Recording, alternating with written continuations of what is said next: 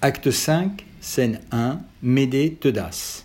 Ah Déplorable prince, ah fortune cruelle, que je porte à Jason une triste nouvelle. Médée lui donnant un coup de baguette qui le fait demeurer immobile.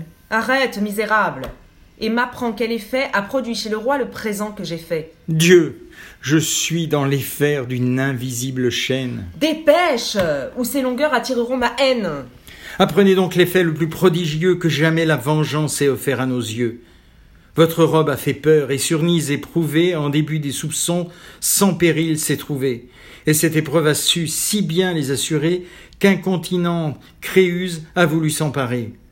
Mais cette infortunée, à peine la vêtue, qu'elle sent aussitôt une ardeur qui la tue. Un feu subtil s'allume et ses brandons épars sur votre don fatal courent de toutes parts. Et Cléone et le roi s'y jettent pour l'éteindre. Mais, ô nouveau sujet de pleurer et de plaindre, ce feu saisit le roi, ce prince en un moment se trouve enveloppé du même embrasement. Courage. Enfin il faut que l'un et l'autre meurent. La flamme disparaît, mais l'ardeur leur demeure, et leurs habits charmés, malgré nos vains efforts, sont des brasiers secrets attachés à leur corps. Qui veut les dépouiller lui-même les déchire, et ce nouveau secours est un nouveau martyr.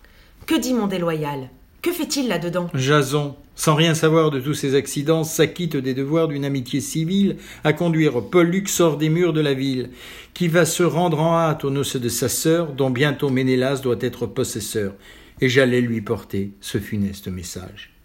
Médée lui donne un autre coup de baguette. Va, tu peux maintenant achever ton voyage.